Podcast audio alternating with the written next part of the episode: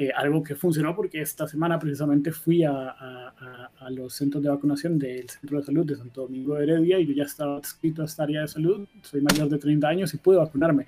Pero si me hubiera quedado con lo que me dijo la Caja Costarricense del Seguro Social de Santo Domingo de Heredia, eh, la primera vez que pregunté, pensando yo que lo ideal era preguntar en la caja, pues no estaríamos, no estaría ahora vacunado y estaría probablemente, o sí lo estaría, pero me habría ido como a eh, no sé qué habría hecho, la verdad, estaría ahorrando para pagar la vacuna, no tengo idea. Entonces, hay una serie de contradicciones que, que, bueno, son lamentables en cualquier circunstancia, pero si tienen que darse en la campaña de vacunación más importante que vamos a vivir en nuestras vidas, eh, yo creo que es algo que deberíamos de, de, o sea, que es algo totalmente prescindible. Entonces, así como nosotros sabemos que, por ejemplo, en el INA, en la Uruca, que es un centro de vacunación que, eh, que hacen, en el que trabajan personas del Hospital México, los migrantes en condición irregular pueden ir a vacunarse y les hacen como digamos una tarjeta de vacunación como, como digamos donde como a cualquiera de nosotros eh, quedan como registrados pese a no estar asegurados y no tener cédula y no tener permisos y demás nosotros sabemos esto y queremos instar a las personas que conozcan a migrantes irregulares o los migrantes irregulares que nos están escuchando y que quieren vacunarse, que si pueden que vayan a Lina a vacunarse, porque ahí se puede hacer en lugares que sabemos. También queremos instar a nuestra audiencia a que nos cuenten de otros lugares donde sepan que esto está sucediendo o lo contrario, porque existen también los reportes contrarios, donde incluso no solo migrantes irregulares, sino migrantes en condición regular en el país a los que en ciertos países no han querido vacunar. Entonces, cualquier información que nos puedan dar eh, sería excelente, porque justamente ayer le preguntábamos al Ministerio de Salud y a la Caja Costarricense del Seguro Social, eh, y bueno, la Caja todavía no ha respondido nada, mientras que el Ministerio de Salud nos, nos manda un escueto mensaje diciendo cualquier extranjero con estatus migratorio regular o en trámite previa comprobación de haber presentado todos los requisitos, pero pendiente de la resolución por parte de migración, puede optar por la vacunación contra COVID-19. Es decir, este mensaje dice que cualquier migrante regular, cualquier extranjero con estatus migratorio regular, es, explícitamente el Ministerio de Salud no dice eh, en este mensaje al menos que un migrante eh, eh, estatus migratorio irregular no puede vacunarse, pero dice que pues, solo puede hacerlo o a entender que solo puede hacer que él en condición regular, algo que, como ya hemos dicho, contradice la realidad por lo menos de algunos centros de, de vacunación. Y también ayer había salido en el periódico La Voz de Guanacaste precisamente un, un artículo pero es un poco sobre la situación allá en Guanacaste para los, para los migrantes en condición regular y esta noticia eh, se titula Costa Rica no tiene vacunas COVID para migrantes indocumentados en el país, asegura el Ministerio de Salud. Eh, esta noticia cita al ministro Daniel Salas, como nosotros lo hicimos ayer, que el pasado 20 de julio dijo, quisiéramos tener más vacunas para el, para el contingente de personas que no tienen una condición regular en el pero es claro que nuestro alcance es difícil. Eso es lo que dijo el ministro el pasado martes en la conferencia semanal eh, de la situación COVID en Costa Rica. Y este medio de comunicación, la de Guanacaste, también trató de conseguir eh, información con la caja y con el Ministerio de Salud. Eh, y pues también la respuesta seguía siendo negativa en el sentido de la vacunación de migrantes irregulares. así que esto obviamente siembra muchísima confusión y, no sé. Eh, no sé, yo ya no sé. Traigámoslo a De Santi. Citemos a De Santi. ¿Está por ahí Álvarez o no? Eh, viene que lo tenemos, eh, lo tenemos en mute. Por por ah, el bien de la sociedad, ¿me entiende? O sea, tenemos, tenemos para poner, pero, pero no hagamos esto. Estamos pasando momentos duros. no, es justo exponer a la gente a esto. Mire, incluso le diría que prefiero eh, no sé, a Juan Diego Castro que a, que Álvarez de Santi. O sea, me felicidad, después de que me insulta, ahora le tengo que pagar yo. Son cosas que pasan, Juan Diego. Me gusta lo de tenerlo en silencio porque eso es como, como sucede en algunos casos en redes sociales, ¿verdad? Como de, no le voy a dar un follow, voy a seguir siguiéndolo, pero no voy a ver nada de lo que usted publica. ¿En serio? ¿Existe esa opción? Sí, claro, uno puede darle silenciar a una cuenta en lugar de bloquearlo o darle eh, dejar de seguir. ¿Cómo? Yo, yo nunca he hecho esto. Lo recibimos a Gabriel Sequeira acá eh, a la transmisión. Gabo, bienvenido a Ciudad Caníbal. Qué bueno tenerte eh, por acá. Contanos. Buenas, buenas. ¿Cómo están? Saludos aquí a todos los caníbales el día de hoy viernes. Hola Alessandro, ¿todo bien? Yeah, yeah. Contanos qué, te, qué, tenemos para hoy, eh, Gabo, qué te ha inquietado de lo que ha ocurrido, que lo vamos a tocar en el próximo bloque y también recordarle a la gente que estamos eh, en eh, un ratito en contacto con Javier Mullins en Cahuita. Vamos a tener reporte sobre lo que está pasando en el Atlántico con la intensidad de las lluvias, estas lluvias sorpresivas eh, fuera de todo pronóstico que eh, tienen al país sometido un poco a la atención eh, de las afectaciones. Adelante, Gabo. No, preocupado, digamos, con toda esta situación que está pasando, las inundaciones, ¿verdad? Que ha sido, pero terrible, terrible. Este, sabemos que los más afectados ahorita son varios sectores de Turrialbe y, más que todo ya en la zona mm, atlántica de Limón, de Siquirres, por los afluentes, ¿verdad? De todos estos ríos y súper peligroso, por lo menos aquí, digamos, en el Valle Central, aquí donde yo vivo, eh, aquí no ha parado de, de, llover, o sea, sigue lloviendo, lloviendo, yo vivo como a 200 metros de un río y yo ya estoy ya viendo a ver qué pasa, claro, claro, no, no, y de hecho eh, haces bien porque eh, las afectaciones eh, de nuevo, está lloviendo en todo el país, no hay un solo no hay una sola región en la que, en la que no haya una alerta vigente. Eh, bueno, vamos entonces a, profundizar sobre esto en el bloque que viene. Son eh, la 1.53. ¿Estamos en vivo, Alessandro Solís? Yes. a mí me queda la duda, Fer y, Gabo, de que se, se pregunta uno si esto se podía prever especialmente la situación en el Caribe, eh, eh, en, en y demás, como si había una forma de pronosticar que iba a llover tanto para por lo menos tomar acciones previas, no actuar ya cuando la, la, la, emergencia está saliendo adelante. Y pregunto porque sé que en muchos otros países se prevén estas cosas y se avisan con muchísima antelación.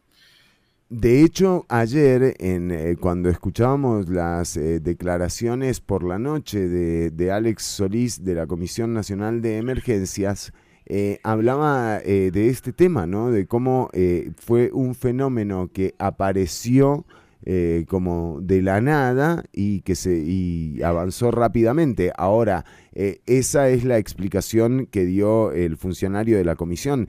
Luego mm, estaría interesante ver eh, en términos técnicos qué nos dice un meteorólogo de si esto realmente fue así de, sorpresivo como para no tener eh, tiempo, digamos, de, reacción. Eh, y por otro lado, los lugares que se inundan, si bien no se han inundado como, como hoy o como ayer o en el transcurso de estas últimas lluvias, están totalmente identificados, ¿verdad? O sea, Correcto. Sí, o sea, y la verdad es que realmente me queda también esa misma duda, Alessandro y, Fer, o sea, eh, no sé eh, qué tanto se podría, digamos, prever o dentro de los pronósticos, digamos, que hace el Instituto Meteorológico, ¿verdad? Eh, porque a lo que yo he entendido, he visto ya las noticias y todo, de esto fue que apareció como de la nada, ¿verdad? Y eso es lo que a mí no me queda claro como tampoco. Hay zonas de riesgo, ya, ya se sabe, digamos, que todas las personas que viven cerca de, de ríos, de las costas y todo eso tienen como un cierto riesgo A. Y también, digamos, la gente y la en este caso la comisión de emergencias también tiene ya los lugares donde se puede dar, digamos, todos, son zonas ya de peligro, digamos, por así, ya, de, así ya decirlo. Entonces yo siento que, que sí pudo haber, digamos, como, eh, como una, alerta, como, como algo. Habría que ver hay tanto, hay tanto. Y vos, Alessandro, en referencia a alguna de estas últimas eh, eh, inundaciones que se han registrado a nivel global o, solamente por una cuestión eh, como eso, como, como que también incluso uno se queda atónito frente a la sorpresa, ¿no?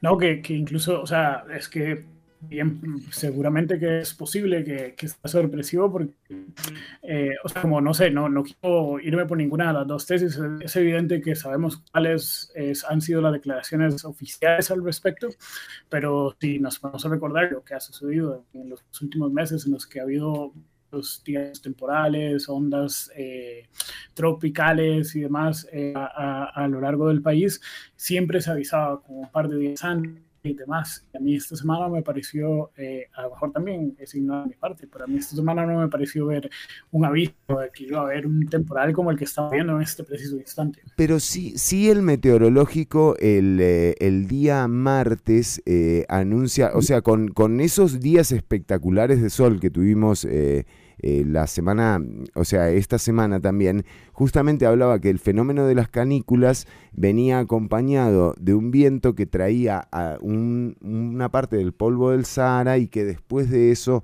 eh, volverían eh, las lluvias. Claro, lo que no se tenía en ningún momento previsto era esta intensidad, ¿verdad? O sea, sí, porque si te dicen que vuelven lluvias, son las lluvias normales. Sí, Correcto. No, va a parar de llover y que va a llover 450 milímetros en un día en Turrialba, digamos que, es exageración de agua, es muchísima, muchísima agua. Eh, sí es cierto que, que, estos días estuvieron raros con, el polvo del Sahara, es, los polvos, digamos, los, vientos que hubo, eh, eh, vamos a Heredia, eh, el martes y el miércoles fueron muy, muy agresivos. sí, fueron tiene, tiene, tiene, sentido si lo vemos como con retrospectiva y demás, pero pero igual, bueno, o sea, esto creo que es una sorpresa para todos y a lo mejor también lo fue para las autoridades. Sí, sí, sí. Eh, bueno, estaremos eh, al tanto y ya volvemos con más Ciudad Caníbal. Naked in the Rain. Red Hot Chili Peppers. Ya venimos con más CC, estamos en vivo hasta las 3 de la tarde por Una Bulla Radio y Nova Hits.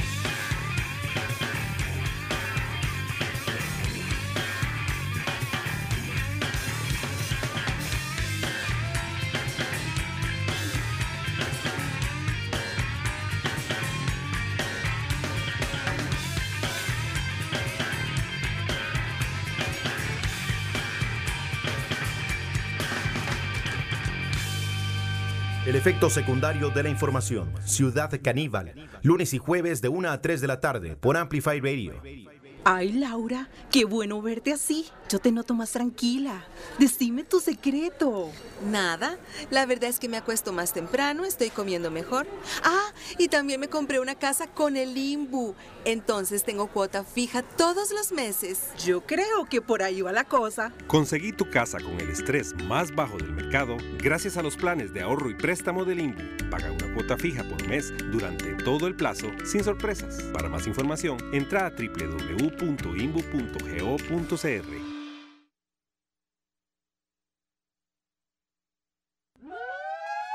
Thank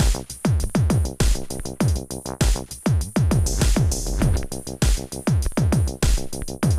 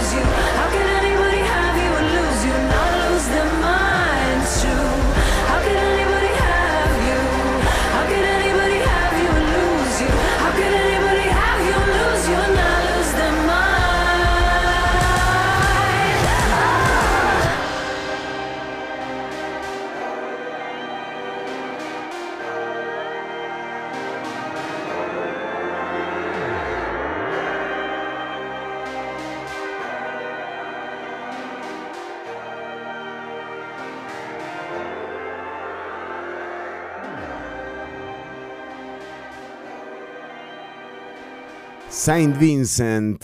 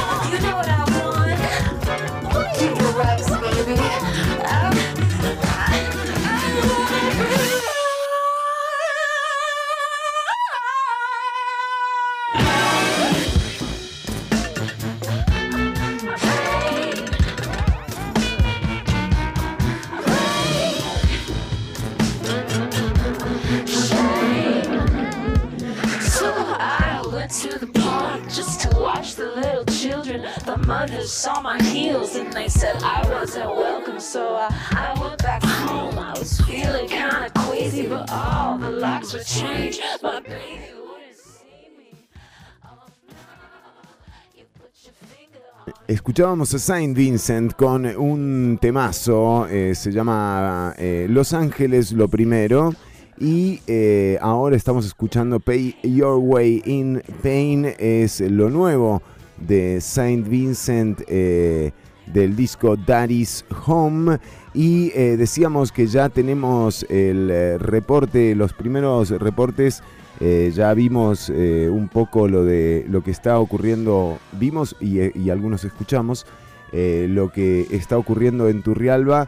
y llega el momento también de trasladarnos a otra de las zonas afectadas, que es el, el Caribe del país. eh, de hecho, unas imágenes eh, bastante mm, impactantes eh, tenemos de lo que pasa en Pensurt, eh, el puente.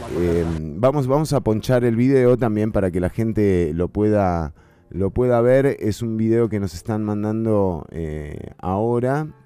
Obviamente que no es, es de WhatsApp, por supuesto. Y vamos a ver, esto es lo que está ocurriendo, lo que ocurría hoy temprano. No sé si se logra apreciar por el tamaño. Pero vemos como, o sea, Qué fuerte, sí. Uy. Uy. o sea, la, al- la altura de esas, eh, de esos árboles, ¿verdad? Pasando ahí por el puente. Que no me dejes sin internet.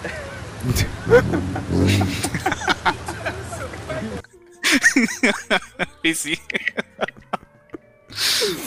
Ok. Eh, bueno, también eh, esto que estamos viendo ahora es, eh, son imágenes de, eh, de Cahuita eh, que, que estamos viendo en este momento.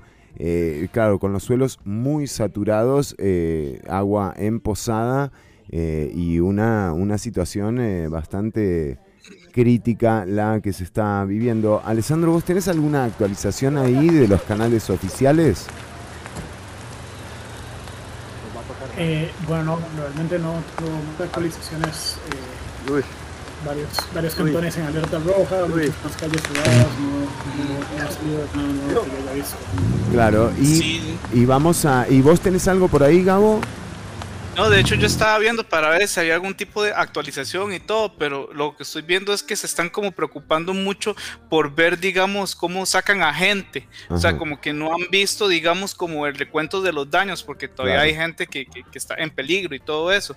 Entonces, como que todavía está como el, el asunto ahí. La en- atención en- en- inmediata que, que le llaman. Eh, bueno, sí, sí, sí, no, no hay por el momento eh, valoración y en este momento estamos eh, haciendo contacto en directo con el Caribe. de hecho, vamos a hacer contacto con Javier Mullins.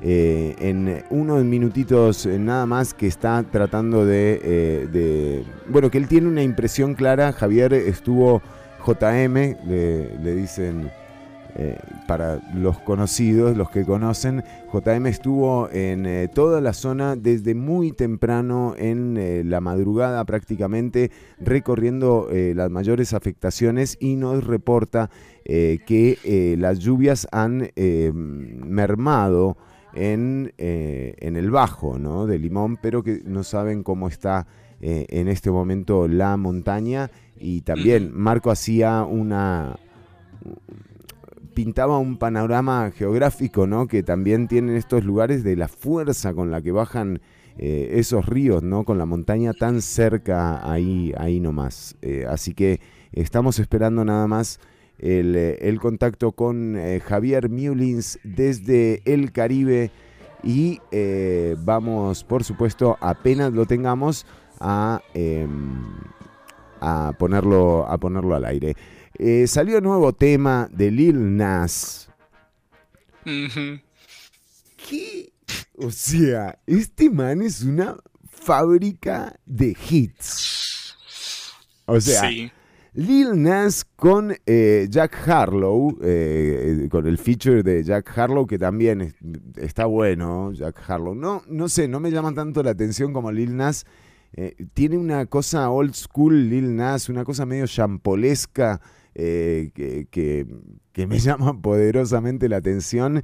Y el video de Industry Baby es espectacular. Eh, así que toda la gente que, digo, que le gusta el género y que, se siente atraído eh, por, por, este artista que da muchísimo material. Nada, lo nuevo de Lil Nas está buenísimo y lo vas a escuchar acá en Ciudad Caníbal. gracias a que no está Ortuño. Tengo. tengo, ¿eh? tengo, mis dudas de si, de si Alessandro no censurará eh, eh, el playlist de hoy. No censuro ningún tipo de música. ¡Vamos! Eso. nunca, he escuchado mucho a Lil Nas X porque tal vez no es como mi ride ahorita. Sí, no, no, no. tampoco puedo decir que sea mi ride, ¿no? pero, pero no sé, me pareció... Eh, bueno, Montero me parece otro, un hitazo total. Eh, y ahora que saque este tema, eh, no, no, no muchos artistas gozan de esa capacidad como para hacer hits. Vamos a escuchar a Lil Nas X mientras hacemos el contacto con Javier Mullins que ya, que ya se está eh, por conectar con nosotros desde el Atlántico, una de las zonas eh, más afectadas por las lluvias de las últimas horas. Ya venimos, ah miren, ya lo tenemos a, Javier, eh, don Javier Mullins, JM, le agradecemos muchísimo el tiempo que nos dedica, sabemos que ha estado desde muy temprano eh, en eh, la provincia recorriendo los lugares con mayor afectación. Don Javier, qué gusto tenerlo en Ciudad Caníbal. Bueno, muchísimo gusto aquí desde el Caribe Sur, ya por lo menos a, como unos 15 minutos ha mermado lo que es el agua, ¿verdad? Tuvimos lluvias intermitentes durante toda la noche, para unos 5 o 10 minutos después volvía eh, posteriormente, en algunos lapsos escuchamos el ruido del mar como que se estaba saliendo como a eso de las 12 y 30 y 12 y, y 2 y 30 de la mañana. Eh, un saludo a toda la gente que los escucha a ustedes a través de su programa y gracias por la entrevista. A usted las gracias, don Javier, porque eh, son horas, eh, son horas eh, difíciles las que se están viviendo en la provincia, pero hoy, ahora veíamos unas imágenes del puente de Pensurt cuando pasaban unos árboles, de hecho las vamos a las vamos a tener de vuelta en, un minuto. ¿Qué, ¿Qué, reporte nos puede dar por zonas que usted haya recorrido en esta mañana? Em, más o menos, ¿Cómo vio el panorama? Bueno, la situación está así de esta manera. En horas de la mañana, eh, bueno, desde ayer empezamos el recorrido y estuvimos ahí en lo que es el área de Limonal, eh, también el Guayabo, Lilán, Boston, todo las alcantarillas saturadas de agua y eh, el paso eh, no era permitido de lo que es el Guayabo hacia el puente de Tubacric, donde se encuentra ahí el comando.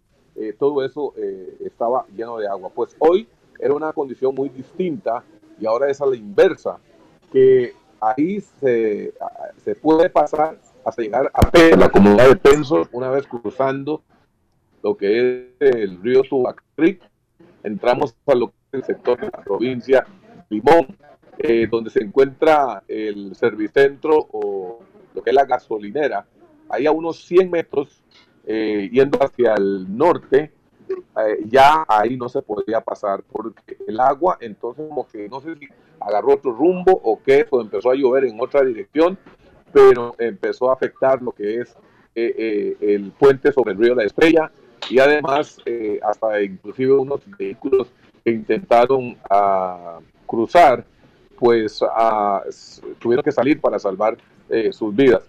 Eh, la Comisión Municipal de Talamanca y la Cruz Roja nos suministraron información de que ellos ah, pues tomaron entonces la clara determinación de prohibir el paso. Ahí estuvo también eh, lo que es a ah, bomberos de Costa Rica que iban a ir a hacer un reconocimiento hacia el puente. Ya en eso nosotros nos, nos vinimos porque ya no teníamos eh, más las baterías se habían agotado de las cámaras, tuvimos que venir nuestras cámaras también, nuestro estómago. Pues así es como ha estado la situación en este lugar de Pensor, es donde está, como diríamos nosotros, la parte del epicentro, porque ahí están eh, todos los furgones, todos los vehículos livianos, las personas que quieren salir del país inclusive, un poquito asustados porque eh, tienen que ir a tomar sus vuelos a la capital. Y no es permitido porque primeramente hay que salvaguardar lo que es la vida de los seres humanos.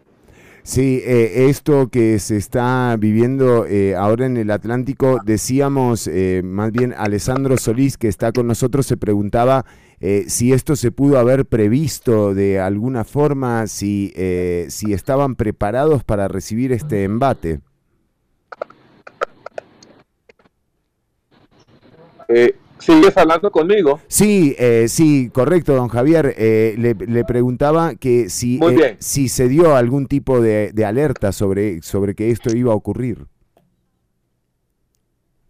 Bueno, nosotros habíamos hecho algunas entrevistas con algunos jóvenes del sector de lo que es Limonal y en Pensor mismo, y alegan jóvenes y personas adultas que nunca habían visto algo como esto. Inclusive eh, el periodista eh, Melico me decía que eh, siete años antes de que él naciera, pues había escuchado sobre la inundación que se había dado en los años 1970.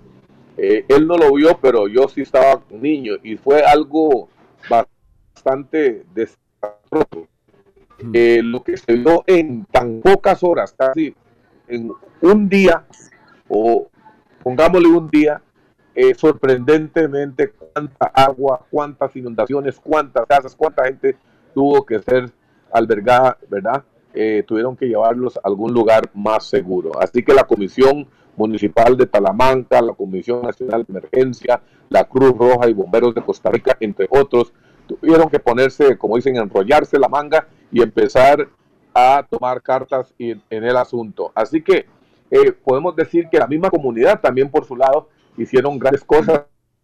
Los jóvenes ayer eh, a orientar a los vehículos que intentaban cruzar de lo que era eh, el Guayabo hacia el sector defensor en búsqueda de salir de, la, de lo que es el sector que estaba siendo más afectado y vulnerable.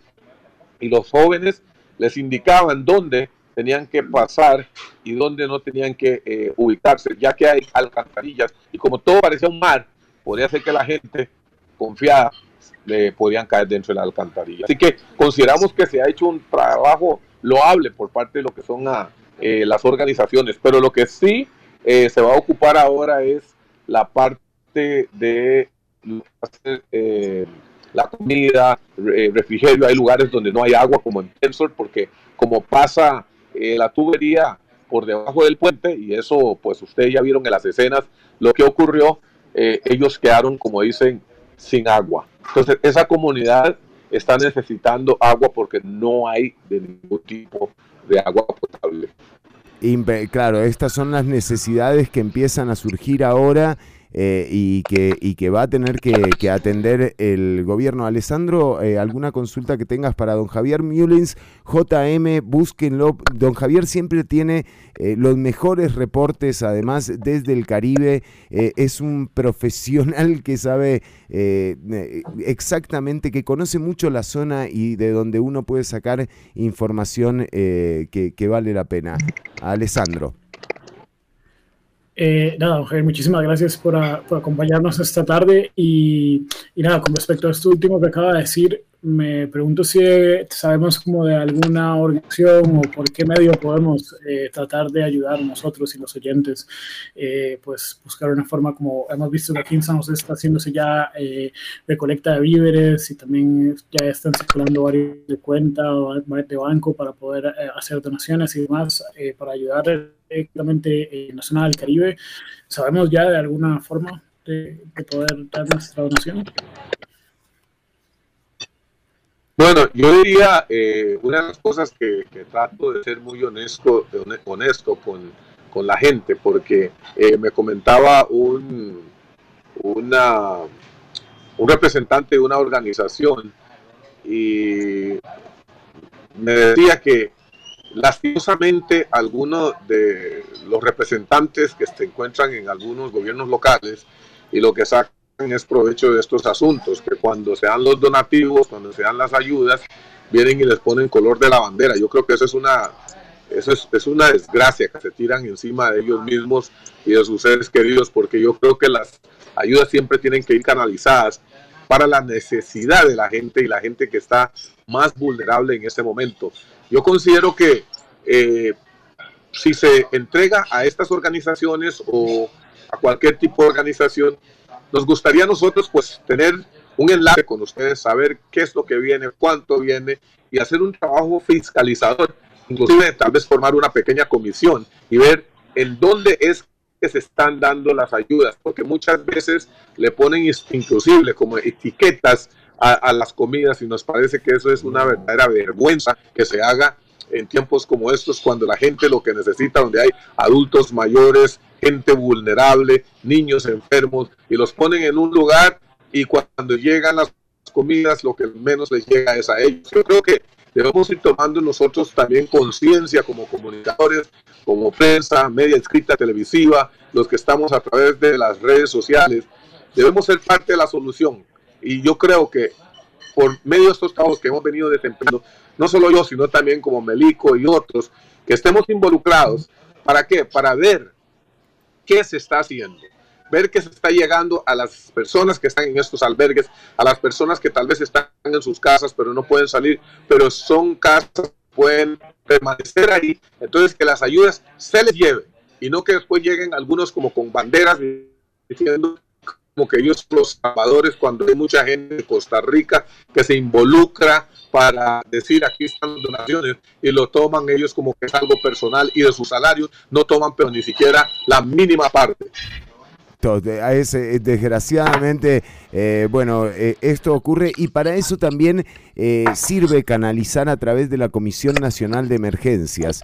siempre los canales oficiales resultan ser eh, los más seguros, aunque a veces ineficientes o no con la eficiencia que uno quisiera, pero por lo menos sí que sean eh, canales seguros en donde eh, la, solidaridad no se transforme en caridad y más bien se atienda como se debe a las personas y, las necesidades que éstas tengan en medio de también, porque hay que resaltar esto, estamos hablando de que lo que don Javier Mullins nos, plantea es una situación mucho más seria si a esto le agregas que estamos en pandemia. Y, y o sea, esto también es una condición que eh, se agrega al peligro que está viviendo la gente. Don Javier, ¿usted pudo ver que la gente está tomando la precaución necesaria. Incluso le preguntaría, ¿se puede tomar la precaución necesaria para combatir tanto lo que pasa climáticamente como lo que ocurre con el COVID-19? Yo creo que se nos ha venido suministrando desde el año 2020 mucha información sobre lo que son las, las, partes, las cosas básicas, el lavado de mano, el alcohol en gel, y se nos está diciendo que debemos utilizar el cubreboca. Eh, esto es lo que ha quedado como más ah, consolidado en el medio. Claro, si podemos evitar estar en agrupaciones, conglomeraciones, pues sí, pero también la gente tiene que salir a, como dicen vulgarmente, a pulsearla. Pero lo que nosotros podemos ah, decir, lo que hemos venido observando, consideramos que al menos aquí en lo que es el sector del Caribe Sur y lo que es eh, Pensor, lo que ah, en el enfoque que realizamos, no vimos a la gente tratando como de conglomerarse, sino que cada quien estaba en su vehículo y tenían distanciamiento social. Eso creo que ya vamos aprendiendo paulatinamente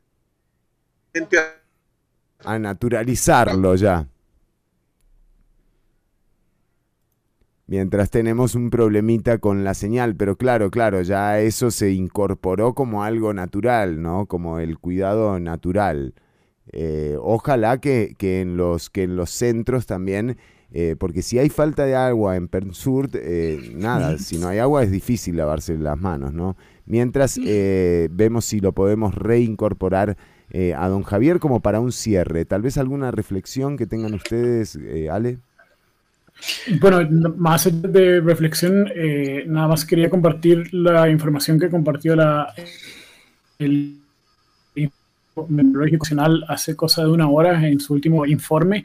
Eh, el que continuarán las lluvias de variable intensidad de moderadas e a intensas en todo el Caribe, zona norte y Valle Central. Eh, lo saturado de los suelos favorecerán las inundaciones y a lo largo del día en las regiones del Caribe y la zona norte eh, eh, espera que este viernes se tenga la mayor afectación en cuanto a precipitaciones del evento. O sea, decir que el pronóstico es que, que todavía falta mucha agua por caer y tal vez eh, peores, peores escenas que las que ya hemos visto.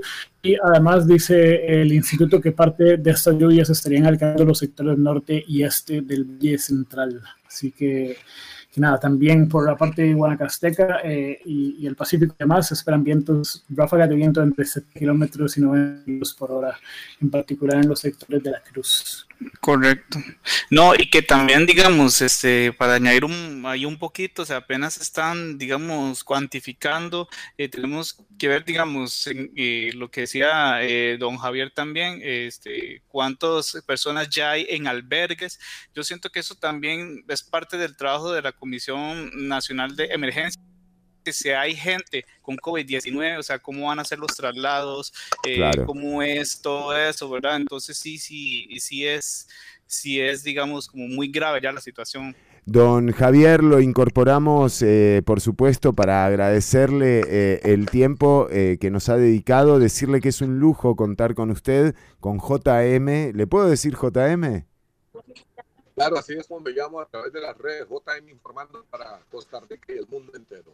JM informando para Costa Rica y el mundo entero, búsquenlo, eh, realmente eh, da gusto, da gusto el, trabajo de don Javier Mullens. Eh, un abrazo estrecho, don Javier, cierre usted la transmisión con, con alguna, con algo de, de, lo que está pasando en la zona de, de mayor impacto. Bueno, lo que podemos decir, gracias a Dios, ya podemos ver los primeros rayos del sol. Siempre dice, después de la empezar viene la calma. Eh, a pesar de que sabemos que hay muchas personas que se encuentran en albergues y están en sus, sus hogares, están bajo agua, pues hay que ponerle, como decimos nosotros, al mal tiempo una cara. Y gracias a ustedes por la oportunidad que nos dan Gracias a toda la gente que se interesa, a toda la gente que nos sigue, a toda la gente que los sigue a ustedes y sigan con este excelente trabajo que es lo que se necesita. Divulgar, hacer saber qué es lo que pasa y de otra manera que no sea tan amarillista. Así que muchas gracias desde aquí, desde el Caribe Sur. Un abrazo para usted y para todo el Caribe. Nosotros seguimos con eh, programa, nos queda todavía un rato más y tenemos información eh, para darles también eh, sobre lo que está pasando y sobre lo que está pasando con, con, la actualización esta del meteorológico. nada, hay, que, hay que estar eh, hay que seguir eh, en, en, el pie de la comunicación. Me parece importante y relevante esto de, de que los comunicadores del Caribe se estén poniendo eh, de acuerdo entre sí como para cerciorarse que las ayudas lleguen a las personas que, que, tienen que llegar y no que se queden en el camino y mucho menos que vayan con bandera, ¿no? Sí, Adam. La verdad es que di, se aprovechan de, de, todo esto y es una situación grave y que aprovechen para de una vez hacer campañas demasiado bajo, demasiado triste, la verdad es.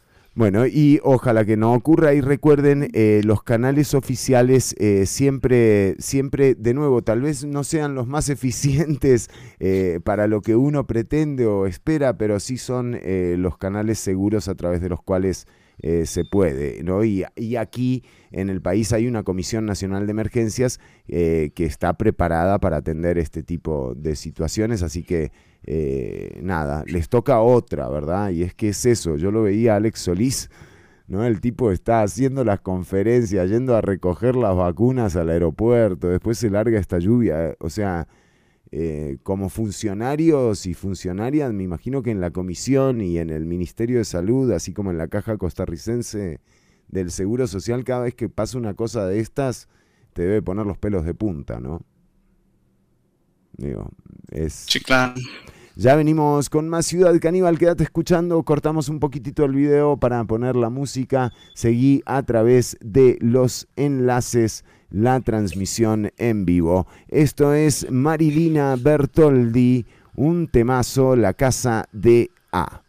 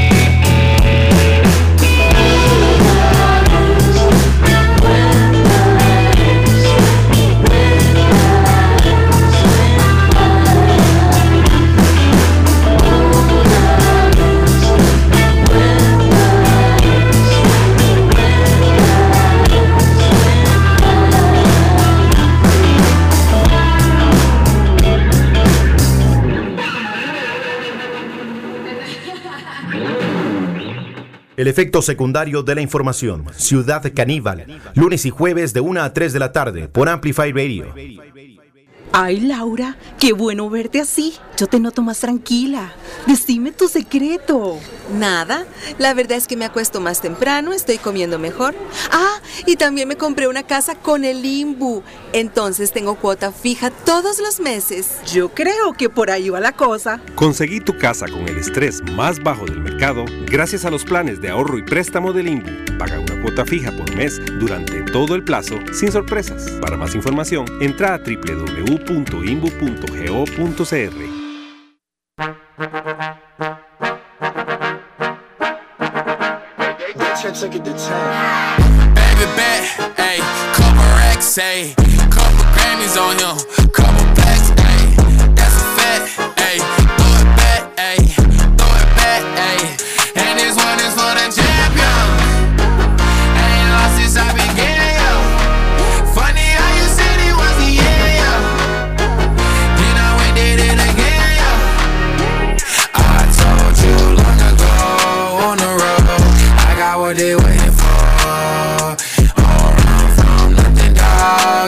your soul. Just ain't lay low. You was never really rooting for me anyway. When I'm back up at the top, I wanna hear you say, You don't run from nothing, dog. Get your soul. Tell 'em that the break is over. Need a, need a, um, need a couple number ones. Need a pick on every song. Need me like one with Nicki now. Tell a rap nigga I don't see ya, huh? I'm a pop nigga like Bieber, huh? I don't fuck bitches, I'm queer, huh? But these nigga bitches let me deal, oh, let do it. I ain't fall off, I just ain't release my new shit. I blew up and everybody tryna sue me. You call me Nas, but the hood call me Doobie. And this one is for the champion. Ain't lost since I began, yo. Funny how you said it was the yo. Then I went did it again, yo. I told you long ago on the road, I got what they waiting Get your soul. Just tell 'em ain't lay low. You was never really rooting for me anyway. When I'm back up at the top, I wanna hear you say, You don't run from nothing, dog. Get your soul. Tell 'em that the break is over. My track record so clean, they couldn't wait to just bash me. I must be getting too flashy. Y'all shouldn't have let the world catch me. It's too late, cause I'm here to stay. And these girls know that I'm nasty. Mm. I sent her back to her boyfriend with my handprint on her ass cheek. City talking, we taking notes. Tell him all to keep making posts. Wish he could, but he can't get close. OG's so proud of me that he choking up while he making toast. I'm the type that you can't control. Sound what then I made it so. I don't clear up rumors. Where's y'all sense of humor? I'm done making jokes cause they got old like haters to consumers. I make vets feel like they juniors. Say your time is coming soon, but just like Oklahoma, mine is coming sooner. I'm just a late bloomer. I didn't peak in high school, I'm still out here getting cuter. All these social networks and computers got these pussies walking around like they ain't losers. I told you long ago on the road, I got what they waiting for. Run from nothing, dog. Get your soul. Just tell 'em ain't lay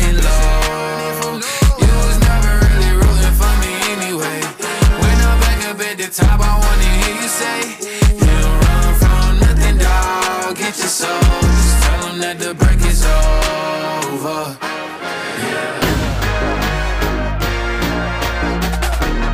Only in the street,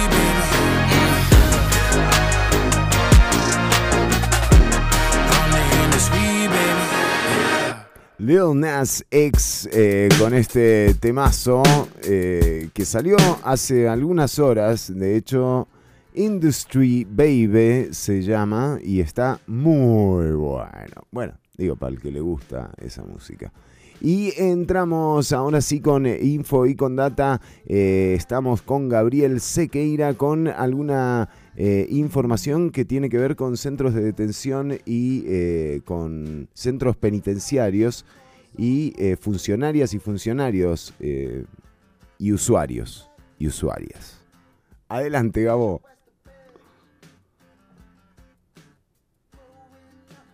Ay, no lo escuchamos a Gabo. Alguien que, por favor, no le hagan eso a Gabriel, ¿eh? Que es buena onda, loco. No le hagan No, ya me escuchan. Yo creo Ah, que ya. Ahora sí, ahora sí.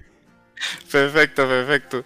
No, que sí quería compartirles esta noticia que me pareció muy interesante. Eh, un total de 235 reos rechazaron ser inmunizados contra la COVID-19.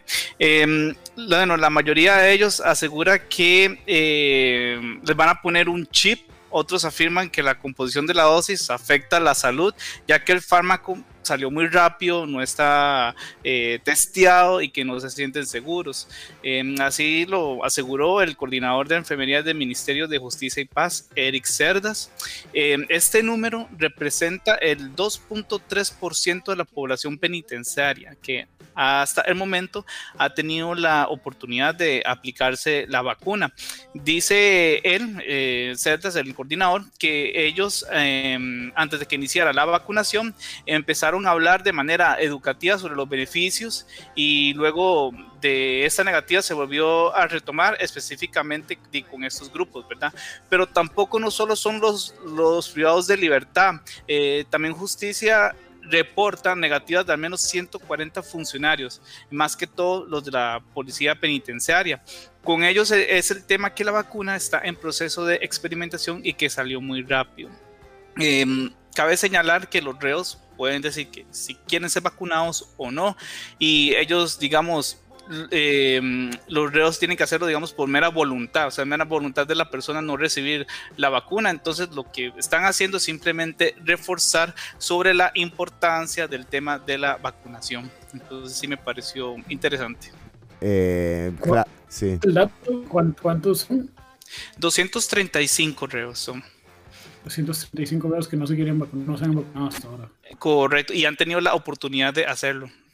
Sí, sí, esto, claro, aquí eh, es, es bien particular la condición Mm. que se genera, ¿no? Y vemos lo que está pasando en el mundo. Muy probablemente, si no estás vacunado, eh, no vas a tener acceso a un montón de eh, situaciones que requieren eh, tu vacuna, ¿no? En Francia creo que fueron las eh, medidas más severas implementadas esta semana en donde se le pide pasaporte COVID a quienes quieran ir a teatros, cines eh, o salas cerradas.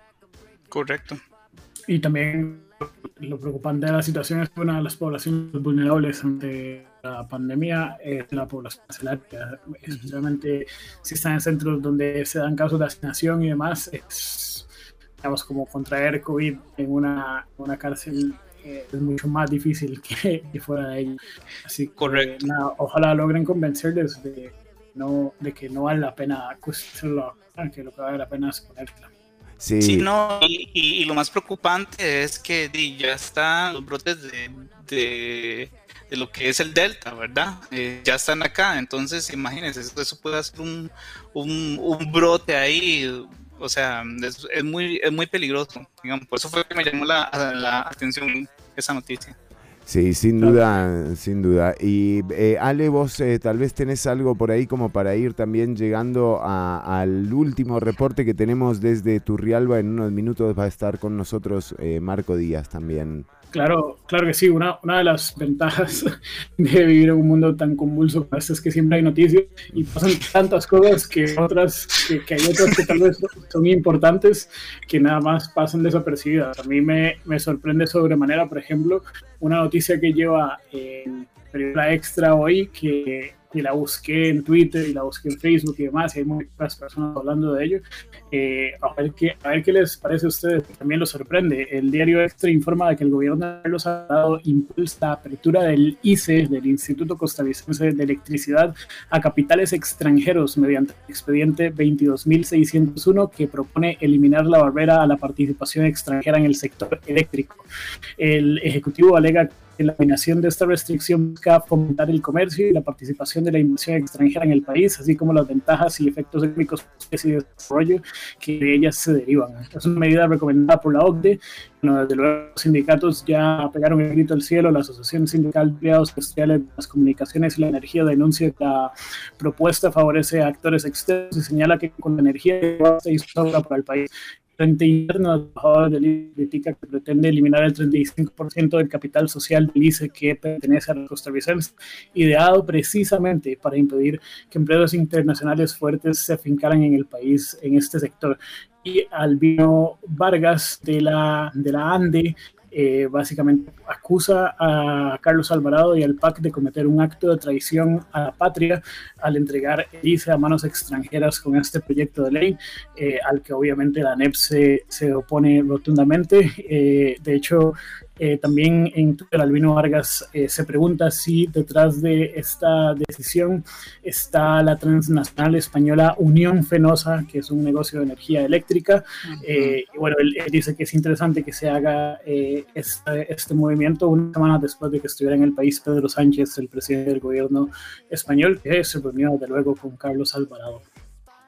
Eh, si, si No, esto, que- esto es claramente Esto eh, es poner, eh, poner empezar a, a vender el ICE. O sea, esa es la, la intención. Bueno, es un proyecto de ley eh, que está, ni siquiera, está presentado ya en corriente legislativa.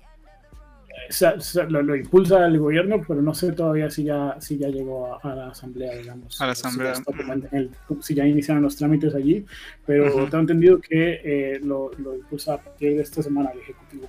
Bueno, eh, Eh, recor- Yo me imagino que, que si esto sigue, o sea, si esto eventualmente va adelante, se convertirá por lo menos en un escándalo en ciertos sectores del país, como por lo menos algunos de los ya mencionados, digamos. No, no creo que, que esto sea desapercibido en lo absoluto.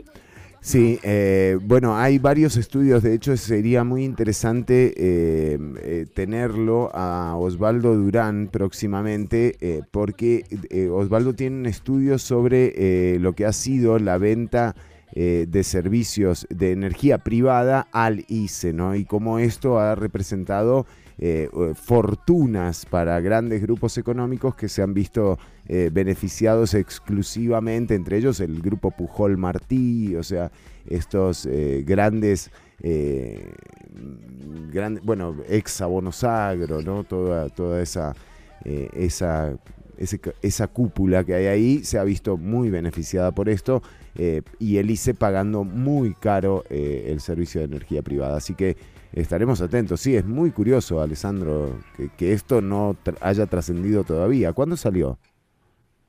Esta noticia sale en extra de hoy.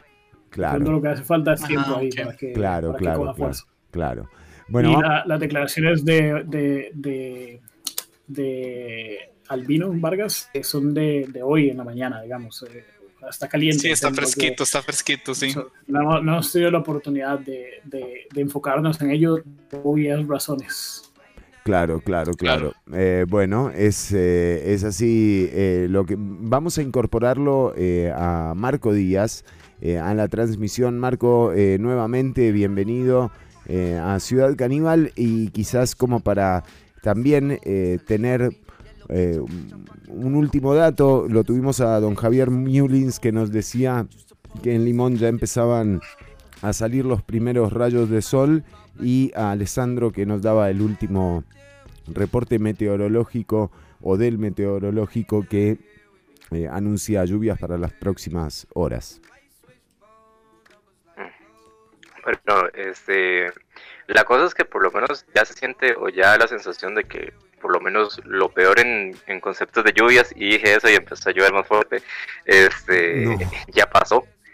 Pero, eh, o sea, en términos de, inundaciones, la cosa no es tanto el, o sea, obvio, sí, lo más espectacular se ve cuando, cuando están cayendo las lluvias, pero los efectos se siguen sintiendo tres, cuatro días, a veces hasta un par de semanas después, porque lo que les estaba diciendo hace un rato, de que la mayoría de los terrenos quedan falseados, eh, y hay como un montón de preocupaciones estructurales y un montón de preocupaciones en la vida de las personas que tienen que ver qué hacen ahora, ¿verdad? Que, me parece que es donde está como el punto más importante. Entonces, em, nada, o sea, ya me parece que ya lo más grave en términos de, de lo que son las inundaciones pasó y que ahorita lo que se está, o lo que se va a empezar a vivir es, bueno, cuántos, cuántos daños quedaron, qué es lo que hay que reparar eh, y en cuánto tiempo por lo menos se puede salir de las afectaciones más, más inmediatas. Claro, eh, de Sí. hecho, sí, sí, es, eh, ahora viene toda esa valoración ¿no? de- del daño eh, causado. Sin embargo, el Instituto Meteorológico, Ale, eh, eh, hace una hora anunció esto que decías vos en el bloque anterior, ¿no? Sí, bueno, decía que, que, que podía haber como que lo peor de las lluvias todavía podía suceder en las próximas horas. Pero más a nivel general, ah, hay que ver qué pasa. Sí, sí. Pero es, es muy También importante. está el lo que- asunto. Lo que es muy importante lo que dice Sí, Marco, no, no. de que- Adelante, de Alessandro. que, de que la postemergencia es prácticamente otra emergencia. O sea, ya cuando deje de llover, cuando eh, los ríos se calmen un poco, hay que afrontar una situación que puede ser dramática, digamos, porque, porque no todos los efectos los, pod- los podemos ver ahora eh, mientras sigue lloviendo, ¿no? Adelante, Marco. No, y lo que, lo que iba a mencionar es que eh, en este tipo de fenómenos donde hay tantas comunidades involucradas, pues es como muy difícil prever por dónde van, a- o sea, por dónde, cuando dicen como, bueno, vienen lluvias, pues es la situación de que pueden ser lluvias para la región de Talamanca o pueden terminar cayendo en Turrialba, pueden terminar cayendo en Sarapiquí o incluso en San Carlos, o sea, es como que un asunto muy variable, son como muchas comunidades que están involucradas y muchas veces como entre las quienes vivimos como este lado es como de quién se saca la lotería, digamos, más fuerte en ese sentido. Eh, y sobre este asunto de, de, ¿cómo se llama esto? De las afectaciones, recordar, por ejemplo, el caso de las inundaciones del año pasado en Zona Sur, que igualmente fue como, de nuevo, como la noticia de los, de los dos días en que ocurrieron las inundaciones, pero las afectaciones que hubo en Zona Sur fueron tremendas y eso ya, eso ya para largo, evidentemente, o sea, muchas carreteras se perdieron y tal. En Turrialba, por suerte, no ha habido tanta afectación de carreteras, aunque sí las, o sea, sí, me han- sí he visto fotografías de, de trozos de, de trozos de calle que se han ido por el guindo y, y demás, o sea, lo que les está Sí, diciendo ahorita mismo no es recomendable andar como por, ajá, Sí. no es recomendable andar por las carreteras de aquí. Y también está otro asunto de por medio que igualmente no sé cómo que tanto afecte esto, que yo creo que sí, de- no soy especialista, pero casi que Turrialba y Limón estamos como a nada, nada de estar incomunicados del resto del país, porque las, las entradas a ambas ciudades están, están cerradas. Claro. Entonces eso también es, eh, hay que tenerlo en consideración. Sí, sí, sí. No, no, es una situación eh, que surgió eh, y, y de la cual vamos a, vamos a, quizás a no ver, porque es cierto lo que dice Marco, las noticias duran como un día y medio o dos días eh, y, y bueno, y, y vos hacías referencia a, a la catástrofe que fueron las inundaciones en la zona sur del año pasado, pero uno puede trasladarse también a lo que ocurrió en Upala con el huracán Otto y cómo todavía eh, se sigue, eh, o sea, se sigue atendiendo esa condición, ¿no? De que haya pasado un huracán por ahí, eh, o, nada, o lo de Cinchona también en otro ámbito de catástrofes, pero, pero que, que duran, perduran el eco eh, de, de las poblaciones que se ven afectadas. Así que eh, habrá que estar eh, atentas y atentos también a cómo se atiende esto. Creo que vamos llegando al cierre del programa, pero vamos a eh, dejar un bloque para que la gente también nos mande sus mensajes al 72713149 y participe del cierre. Em, también estamos teniendo acá... Bueno, no, eso lo vamos a hacer el lunes con la Comisión Nacional de Emergencias. em, y, mm, y- y ahora volvemos con los mensajes de la audiencia. Eh, lo que vas a escuchar ahora es PJ Harvey. Quédate escuchando, ya venimos con el cierre del programa.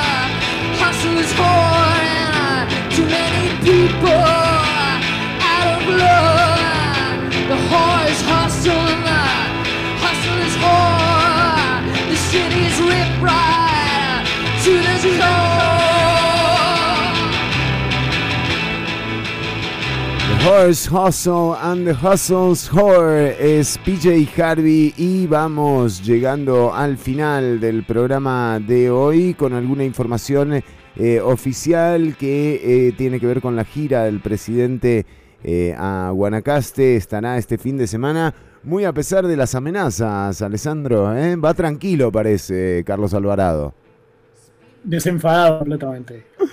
Y eh, bueno, hoy estuvo eh, bueno, en el Hotel Hilton, estuvo atendiendo a la prensa también. Eh, su agenda termina hoy en el programa de huertas familiares y compromiso de hoteles con eh, Fincas Nama en el MAG en Filadelfia.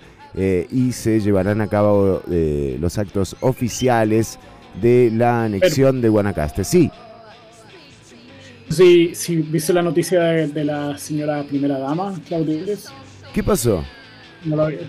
Es que, es que, a ver, es como que uno entiende más o menos la intención y dice, bueno, está bonito, pero es una falta de tacto política. ¿Qué pasó? La primera dama ha decidido que esta semana, para celebrar la anexión del partido de Nicoya, que es este próximo domingo, eh, iba a utilizar un outfit, es decir, una, una modalita diferente cada día eh, de eh, diseñadores nacionales. Es decir, o sea, como, como la, la parte loable de la idea es como el apoyo al artista nacional y demás, la parte donde uno dice es que hay como una conexión entre esto y la realidad que vive eh, la inmensa mayoría de los costarricenses y las prioridades es otra, digamos. Entonces, como que la. ¿Por qué sea, vos, en- vos hace cuánto que no te compras ropa de diseñador así? mm? El- ayer, no ayer, yo. Yo, yo, yo sí, sí, sí compro como muy cara, no mentira, pero como, como que se- como que de pronto, o sea, como también me preguntaba yo cómo, si esto era como su intención y además cómo, forma podía hacerse, pero pero eh, también entiendo al mismo tiempo la cantidad abrumadora de personas que están la sociedad criticándola por esto porque está, estamos más o menos en un combo aquí de, de tragedias y emergencias eh, y, y sale ella con este, con este asunto un poco desconectado de la realidad. Entonces se ha, se ha llevado unas cuantas críticas el día de hoy. eh, después de hacer este anuncio, creo que fue ayer en Instagram, lo y lo dijo así, digamos, no dijo mudadas, sino dijo, esto utilizaré un outfit distinto cada nuevo de y demás. Todos los días un outfit nuevo. Como Sí, Lady Gaga, ¿no? 17 cambios de vestuario. Así de una vez. En cambio, corrígeme si me equivoco, Fernando, pero anda usted la misma camiseta que ayer. Pero por supuesto. eh, ahora, esto tiene que ver. O no, sea, no, no, ¿te no, das no cuenta, loco? yo no, no, no, no, no, no vengo más los viernes, loco. No, porque me dijeron, me dijeron, vamos todos uniformados. Y yo dije, No quiero exponerlo, pero cualquier persona que vea el video de ayer y el de hoy puede darse cuenta. ¿qué hijo de.? ¿Te das cuenta, loco? ¿Eh? qué arratados que son en este programa, mae. O sea, Es que es un extremo a otro, ¿verdad? El extremo de la, de la primera dama y el extremo de Fernando. reciclaje, loco. Nosotros, o sea, no estamos con usted, doña Claudia, estamos reciclando. Y además eh, va sanción para todos los que no utilizaron uniforme, así se los digo. Va descuento, o sea, eso eh, está todo mal. Mira, Marco No Díaz. Marco Díaz me parece que tiene eh, una, un- una sonrisa socallona, socarrona.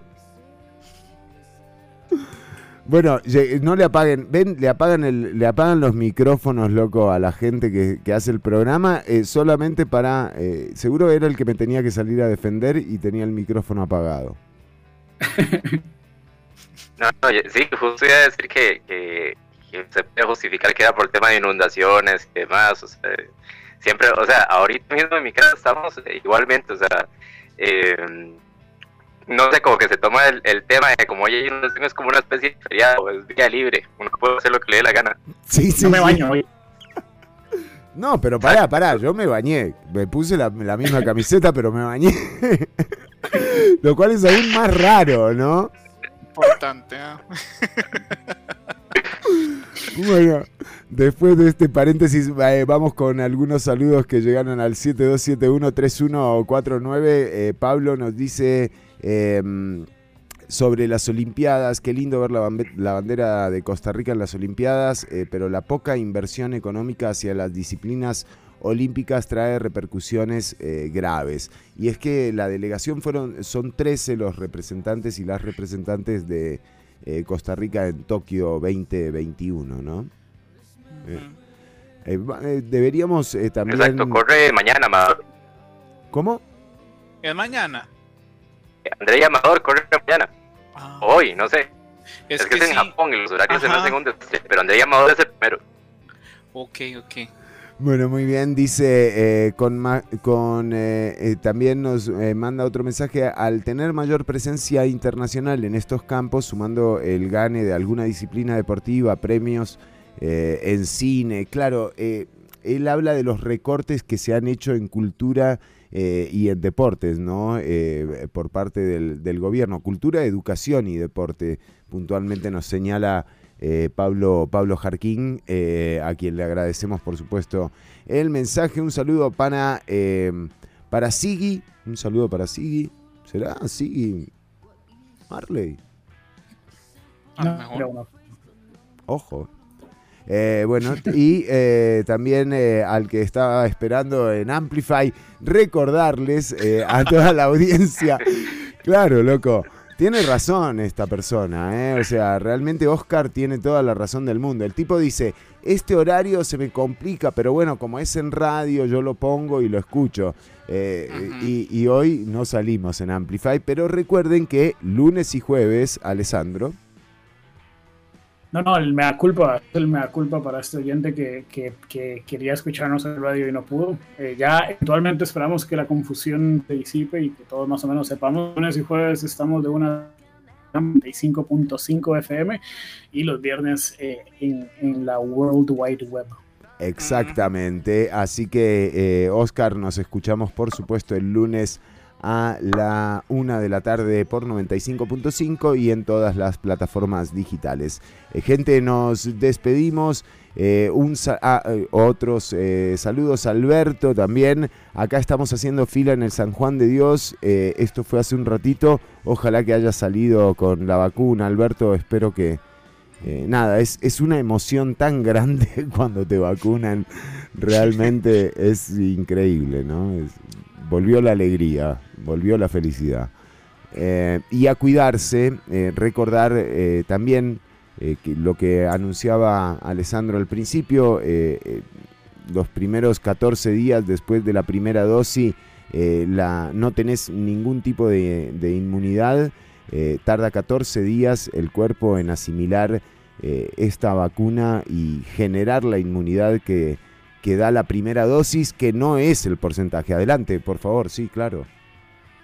Lo que el estudio más reciente, que es el que salió hoy eh, en, un, en, un, journal eh, inglés eh, que se hizo en la India, que es de donde sale esta variante Delta, que es la que más nos preocupa actualmente, no solo habla del tiempo que duramos entre la primera dosis y que tengamos una suerte como de protección, sino que rebaja la protección de la primera dosis a en torno al 33%, que es muy bajo. Esto quiere decir que si tres personas tienen solo una dosis de la vacuna, y, y, las tres, digamos, un ambiente en el que, en el que pueden contagiarse del COVID-19 eh, de la variante Delta, ya está en Costa Rica, eh, dos de esas personas son susceptibles a contagiarse. Hasta la segunda dosis llegamos a una protección de cerca del 90%, obviamente tomando en cuenta que después de la segunda dosis también hay que dar unas dos semanas de tiempo para que esta protección, digamos, eh, se, se, se, asente en nuestro, en nuestro organismo. O sea, eh, estos tres meses que tenemos que esperar para la segunda dosis, más las dos semanas después de la segunda dosis, deberíamos de aplicar absolutamente mismas medidas de protección que antes de esta primera dosis. Y después de la segunda dosis, igualmente deberíamos tener un poco de cuidado, pero ya podríamos sentirnos un poco protegidos o mucho, muy protegidos ante la variante Delta. Bueno, eh, ahora atención porque eh, quédate escuchando también Nova Hits que se viene eh, un programazo, los inicios de Damián Castro. Eh. Atención, no se pierdan. Un saludo para Damián. Eh, Marco desde Turrialba, Gabo Sequeira eh, y Alessandro Solís. Hemos llegado al final del programa de hoy. Chao, muchas gracias por escuchar. Listo, gracias por allá. Cuidarse, pasarlo bien. Chao, buenas tardes. Y dejar eh, la puerta abierta a eh, lo que proponga este fin de semana, siempre eh, con los recaudos necesarios.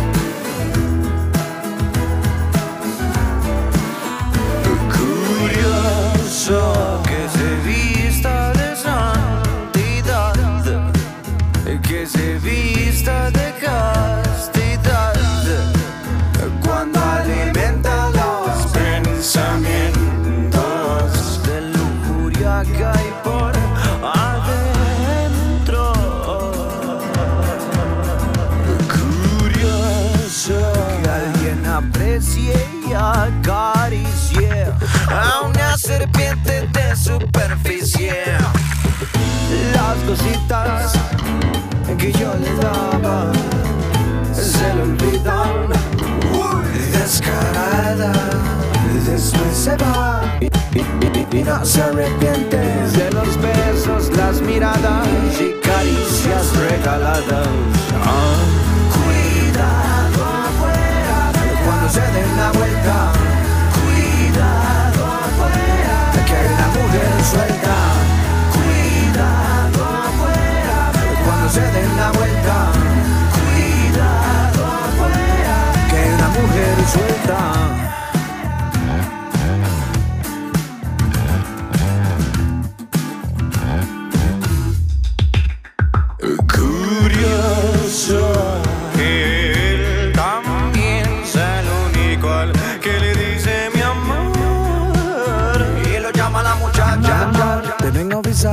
Que estoy en la cama, ya me voy a acostar. Cuelga el teléfono, chiquilla, que él ni siquiera se imagina que esta no es su casa y esta no es su cama. Curioso que se vista de inocencia cuando ella es la voz de la experiencia. Las cositas que yo le daba se le olvidan. Descarada, después se va y, y- y- y no se arrepiente de los besos, las miradas y caricias regaladas. Ah. Cuidado afuera cuando se den la vuelta.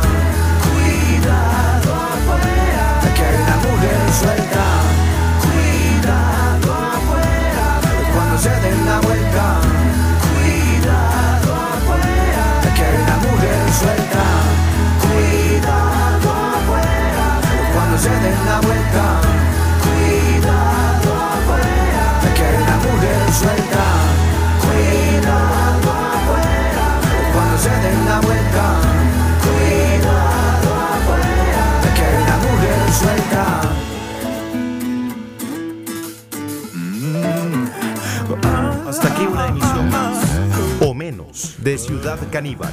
En vivo los lunes y jueves de 1 a 3 de la tarde por Amplify Radio.